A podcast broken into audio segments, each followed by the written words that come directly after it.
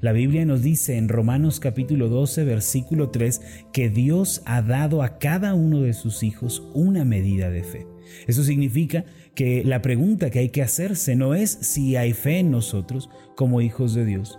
La pregunta que me tengo que hacer el día de hoy no es, Señor, ¿tendré fe o no?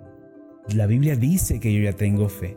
La pregunta que tenemos que hacernos es si estamos desarrollando esa fe, si estamos haciéndola crecer. La vida de una persona que tiene fe es diferente de la vida de una persona que no tiene fe.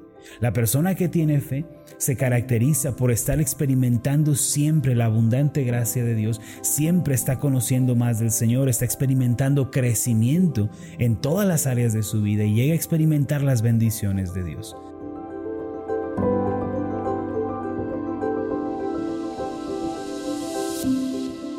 Estás escuchando Meditaciones Ascender con el pastor Marlon Corona. Acompáñanos a continuar escuchando la serie de esta semana titulada Es pues la fe. El tema de hoy es Fe que espera un milagro. La Biblia dice, hermano, que usted tiene fe. ¿Está usted desarrollándola? ¿Y cuáles son los elementos entonces? ¿Cuáles son esos pasos que debo yo llevar a cabo para el desarrollo y crecimiento de mi fe?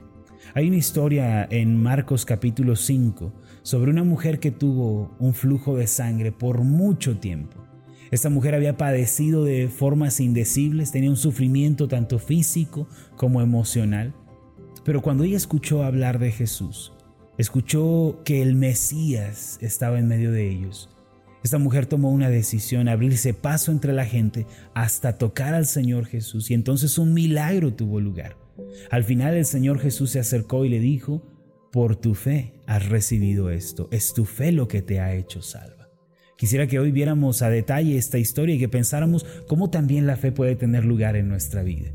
Comienza relatándonos sobre una mujer, una mujer que dice había padecido durante 12 años un flujo de sangre. Clínicamente, este flujo de sangre pudo tener lugar después de que ella dio a luz. Quizás se le desarrolló un quiste, un tumor, muy probablemente esta mujer era madre, esposa, tenía familia, pero cuando vino esta enfermedad sobre ella, entonces eh, esta mujer fue relegada y despreciada, porque de acuerdo con la ley en Levítico 15, se dice que una mujer con flujo de sangre tiene que ser separada de la sociedad. Nadie puede entrar en contacto con ella porque cualquiera que la toque también quedará contaminado. El flujo de sangre era una enfermedad inmunda en los tiempos bíblicos. Esto significa que la mujer no solo tenía un dolor físico que la perseguía día y noche, sino también un dolor emocional al haber sido separada de su familia. Imagínense que ha de haber sido haber tenido un hijo y después no poder acercarse a él porque eh, la contaminación de la enfermedad llegaría a la vida de la otra persona. El dolor de esta mujer no era solamente físico, sino también emocional. Esto se compara con la vida del hombre porque todos nosotros vivíamos también con una condición similar. Si bien nuestra, nuestra enfermedad no era un flujo de sangre, sí era la enfermedad del pecado y la muerte espiritual, y todos estábamos así. La Biblia dice en Romanos 3:23 que por cuanto todos pecaron, están destituidos de la gloria de Dios. El hombre el ser humano, al igual que esta mujer enferma de flujo de sangre, fue separado de Dios por causa de su pecado. El hombre al pecar se separó de Dios y esa es la muerte espiritual en la Biblia, vivir lejos de Dios, estar sin Dios. No solo eso, el ser humano cuando pecó se separó de otros seres humanos. Vive separado, ya no, ya no tiene empatía, ya no tiene afecto por los demás. Vive en un mundo egoísta, en un mundo ensimismado, solo yo, solo yo, solo yo. Y es la realidad del hombre el día de hoy. Así, al igual como esta mujer, todos nosotros nos encontrábamos. Y dice el versículo 26, si había sufrido mucho de muchos médicos y gastado todo lo que tenía y nada había aprovechado antes le iba peor. No solo esta mujer había sido separada de la sociedad, de sus seres queridos, sino que encima de eso, en su búsqueda de sanar su enfermedad, cada vez más empeoraba. Nada parecía dar resultado. El ser humano, al vivir sin Dios y estar en medio del pecado, busca sus propios métodos para salir de su desesperación busca en la filosofía, explora en la psicología, va a las religiones, va a la metafísica y busca en todas partes, pero en lugar de mejorar, solo empeora su condición. En lugar de salir adelante, de ser sanado, solo empeora cada vez más. Y es la realidad de todos nosotros. Antes de Cristo, antes de escuchar el Evangelio, buscábamos por todos los medios ser felices, tener paz en nuestro corazón, resolver nuestros problemas, pero en lugar de ello, había un vacío cada vez más grande, había un conflicto interno cada vez más grande. Sin embargo, en el versículo 27 de la historia de esta mujer, dice lo siguiente, cuando oyó hablar de Jesús. Y ese es el punto de partida de la historia. Ese es eh, el, el punto medular de la historia cuando esta mujer oyó hablar de Jesús. ¿Qué significa esto? Significa para nosotros el momento en que escuchamos el Evangelio. Esta mujer, que era judía, era israelita, sabía, conocía de la venida del Mesías. Los israelitas tenían muy en claro, porque desde los tiempos de Moisés hasta los profetas se les había declarado que vendría el Salvador, vendría el enviado de Dios para salvarles y librarles. Se les había dado la promesa de sanidad por medio de ese Mesías, la promesa de libertad por, medio del Mesías también. Esta mujer sabía que cuando el Mesías viniera, todo iba a cambiar. Y cuando ella escuchó hablar de Jesús, entonces su mente comenzó a cambiar. Y ese es el primer elemento que aprendemos sobre la fe el día de hoy. Como lo dijimos el día lunes, la fe viene por el oír, el oír la palabra de Dios, el oír la palabra de Cristo. Para que podamos tener fe, Primero, debemos rendirnos ante los pies de Jesucristo, debemos entregarnos al mensaje del Evangelio y debemos confesar a Jesús como el Señor y Salvador de nuestra vida. Cuando recibimos a Jesucristo, cuando oímos acerca de Jesús, lo que debe suceder en nuestra vida es que nuestros pensamientos tienen que cambiar. Mire usted lo que sucedió. Dice en el versículo 27, cuando oyó hablar de Jesús, vino por detrás entre la multitud y tocó su manto. Esta es una acción completamente osada. ¿Por qué? Porque, como ya dijimos, una mujer con flujo de sangre no podía tocar a otras personas, pero esta mujer se abrió paso en medio de la multitud. Si alguien hubiera descubierto lo que ella estaba haciendo, tocando a la multitud, ella hubiera muerto apedreada porque era el mandato en la ley. Esta mujer corrió riesgos, tomó decisiones hasta llegar a Jesús. Y dice el versículo 28, porque decía, y eso es algo muy importante, esta mujer pensaba dentro de sí y se decía a sí misma, si tocare tan solamente su manto, seré salva. Había batallado por años con la enfermedad, había buscado a los mejores médicos, pero ahora su mente estaba aferrada a la esperanza. Su pensamiento había cambiado de muerte a vida, de desesperanza a esperanza y ahora estaba diciendo, si tan solo llego hasta donde está el Mesías y lo toco, seré completamente sana. Hermanos, para que la fe pueda desarrollarse en nosotros, para que podamos crecer en la fe y vivir vidas de fe, tenemos que cambiar nuestros pensamientos. Cada uno de nosotros tiene que cambiar su mentalidad para que cambie su vida. Si no cambiamos nuestros pensamientos, si siempre estamos pensando en la muerte, en la pobreza, en la imposibilidad, si siempre estamos diciendo que no lo vamos a lograr, que nunca vamos a salir adelante, entonces eso es exactamente lo que vamos a tener. Esta mujer después de que oyó hablar de Jesús, ¿qué hizo? Comenzó a pensar diferente. Comenzó a decir, solo tengo que llegar hasta donde está Él si tan solo lo toco, seré completamente sanada. Su mente cambió de enfermedad a sanidad. Yo quiero preguntarle cuáles son los pensamientos que usted ha estado cultivando en su corazón esta semana y la semana pasada y el mes pasado y el año pasado. Esta mujer, a pesar de haber sufrido, quiero que resaltemos algo importante de esta mujer, a pesar de haber sufrido, a pesar de haber padecido por años, cerca de 12 años, dice la Biblia. Era una mujer que todavía estaba aferrada a la vida, quería vivir.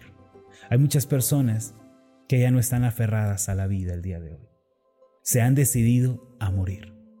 Han optado por la muerte. Y no digo precisamente que hayan cometido un acto en contra de su propia vida, pero el hecho de vivir con pensamientos negativos en medio de la desesperanza es haber perdido el anhelo por vivir. Muchos ya optaron porque van a morir. Ya no, ya no voy a hacer nada, ya todo está perdido y han optado por la desesperanza. Esta mujer no. Esta mujer se decidió a vivir. Quiero vivir. Quiero ser sana de mi azote, quiero ser sana de esta enfermedad. Si tan solo toco al Maestro, mi vida va a cambiar. Y lo mismo sucede en relación a nosotros. Yo le pregunto, ¿tiene usted deseos de vivir la vida abundante que Cristo ofrece? ¿Quiere usted vivir en medio del poder de Dios, viendo su gracia todos los días? ¿O usted ya se sentó en un rincón y dijo, nada bueno va a suceder conmigo? A mí nada bueno me ocurre en la vida, siempre me ocurren desgracias. Hermano, cambie su mentalidad para que cambie su vida. Tiene que cambiar sus pensamientos y ese cambio de pensamientos tiene que comenzar en la palabra de Dios. Tenemos que creer en Jesucristo como Señor y Salvador y tenemos que creer que Él no solo salva nuestra alma, nuestro espíritu, sino salva también cada uno de nuestros días. Significa Él nos ayuda en medio de toda circunstancia. Creo que Él está conmigo, creo que Él resuelve mi problema, creo que Él hace un milagro en mi familia. Hermanos, aférrense a la vida, tengan esperanza de vivir. Dice a continuación el versículo 29, y enseguida la fuente de su sangre se secó y sintió en el cuerpo que estaba sana de aquel azote. En el momento en que llegó hasta donde Jesús estaba y tocó su manto, en ese mismo momento fue sanada. Hermanos, si tan solo venimos a Jesús diariamente y tocamos su manto, en un sentido figurativo, vamos a recibir de Él gracia. ¿Qué es la fe entonces? ¿Cómo crece la fe? Uno de los elementos importantes es precisamente el pensamiento. El pensamiento tiene que cambiar, tenemos que aferrarnos a la esperanza, pero eso no es todo. La fe tiene que venir acompañada de decisiones importantes. Esta mujer tuvo que tomar una decisión, abrirse paso entre la gente. Y a veces el cristiano va a tener que abrirse paso en medio de dificultades, de adversidades, en medio de problemas. A veces vamos a tener que enfrentar el día más oscuro, el momento más oscuro y abrirnos paso en medio de ello hasta llegar a Jesús. ¿Qué significa esto? Que no importando lo que venga, no importando la circunstancia, por demoledora que se nos presente, vamos a seguir avanzando hasta donde está Jesús. Vamos a seguir perseverando, vamos a seguir insistiendo y no nos vamos a rendir. La fe de esta mujer se encontró primero en sus pensamientos, luego en sus decisiones, luego en aquellas resoluciones que tomó, aquellos pasos que dio para alcanzar ese anhelo que tenía en su corazón. Dice el relato, Luego Jesús, conociendo en sí mismo el poder que había salido de él, volviéndose a la multitud, dijo, ¿quién ha tocado mis vestidos? ¿Quién me tocó? Los discípulos que estaban alrededor después de que escucharon a Jesús, pues con justa razón le dijeron, ¿no? Bueno, Señor, ves que la multitud te está apretando y dices, ¿quién me ha tocado? ¿Quién me tocó? Los discípulos le dicen, Señor, todos, todos te tocaron. Todos están tocándote, Señor. Todos te están tocando, pero aquí hay algo importante. A pesar de que había una multitud alrededor del Señor, nadie, excepto una mujer, había recibido un milagro. ¿Qué significa esto? que muchas veces a pesar de que vamos a la iglesia, somos cristianos, vamos a un grupo celular, incluso estamos en el servicio, participamos en alguna obra y parece que estamos cerca de Jesús, no le estamos tocando de manera correcta. Muchos eran los que estaban tocando el manto del Señor, estaban apretujándole, pero solo una persona tocó a Jesús con la esperanza de ser sanada. Muchas personas van a la iglesia, pero van sin la esperanza de recibir un milagro. Muchas personas oran, pero oran sin la esperanza de que Dios haga realmente algo en sus vidas. Y ahí está la diferencia. Esta mujer tocó a Jesús de una manera diferente. Ella esperaba que algo sucediera en su vida. El resto no. El resto tocaban a Jesús por tradición, por costumbre, por fama, por cualquier otra razón, pero esta mujer le tocó de la manera correcta creo que seré sanada. Creo que si tan solo toco con mi mano su borde, el borde de su manto, un milagro tendrá lugar en mi vida. Cuando usted viene a Jesús con anhelos y deseos fuertes e intensos, entonces usted recibirá de parte de Él gracia, bendición, esperanza, va a recibir milagros también. Es muy diferente que nos acerquemos a Jesús sin esperanza y que lo toquemos con esperanza. No vaya a la iglesia de manera tradicional y formalista, vaya con la esperanza de que Jesús haga un milagro en su vida. Crea que Él obrará en medio de usted. Dice entonces el versículo 32, pero él miraba alrededor para ver quién había hecho esto. Entonces la mujer, temiendo y temblando, sabiendo lo que en ella había sido hecho, vino y se postró delante de él y le dijo toda la verdad. Y él le dijo, hija, tu fe te ha hecho salva, ve en paz y queda sana de tu azote. ¿En dónde estuvo la fe de esta mujer? ¿En dónde estaba la fe de esta mujer? ¿Y en dónde tiene que estar la fe de nosotros? Primero, en los pensamientos. Cuando esta mujer oyó el Evangelio, su mentalidad fue cambiada. Segundo, su fe estuvo en las decisiones que ella tomó. Ella se abrió paso en medio de las dificultades. No permitió que la negativa, no permitió que la adversidad la detuviera. Ella fue resuelta al seguir a Jesús. Y tercero, su fe estuvo en un profundo deseo de recibir de parte de Jesús, un profundo anhelo por vivir. Si usted ya decidió que va a morir, entonces nada podemos hacer. Pero si usted opta por la vida, entonces todavía hay esperanza. Yo le digo el día de hoy, acérquese a Jesús con la esperanza de recibir un milagro. Él es el Salvador de nuestras almas, pero también es el Salvador de cada uno de nuestros días. Permítame hacer una oración por usted. Amado Dios y Padre Celestial, tu palabra nos dice que tú nos has dado fe. La fe está en nosotros. A pesar de que a veces no la podamos ver, no la podamos sentir, tú ya nos diste fe a cada uno de nosotros. Quiero pedirte en el nombre de Jesús que nos ayudes a crecer y a desarrollarnos en la fe.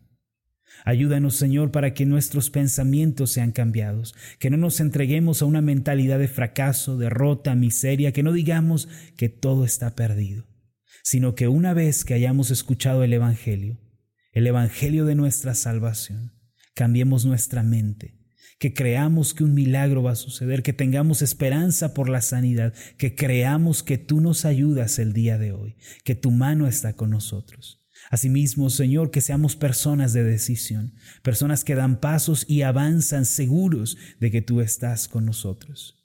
Y finalmente, que vivamos con esperanza. Gracias te damos, Señor, en el nombre de Jesús. Amén y amén. Quiero aprovechar la oportunidad para saludar a aquellos que escuchan diariamente las meditaciones ascender y nos acompañan cada día caminando con Dios. Cada vez somos más las personas que meditamos en la palabra de Dios y dejamos que ella nos moldee y nos cambie. Si alguien quiere compartirnos su testimonio de cómo las meditaciones han bendecido su vida, puede escribirnos en nuestra página de Facebook o en nuestro WhatsApp oficial. Queremos leer sobre ustedes y lo que Dios está haciendo en sus vidas. Finalmente, quiero invitarlos este domingo primero de marzo a nuestra reunión especial en la iglesia Ascender. Vamos a tener un tiempo maravilloso en la palabra de Dios y no quisiera que ninguno de ustedes se lo perdiera. Allá nos vemos.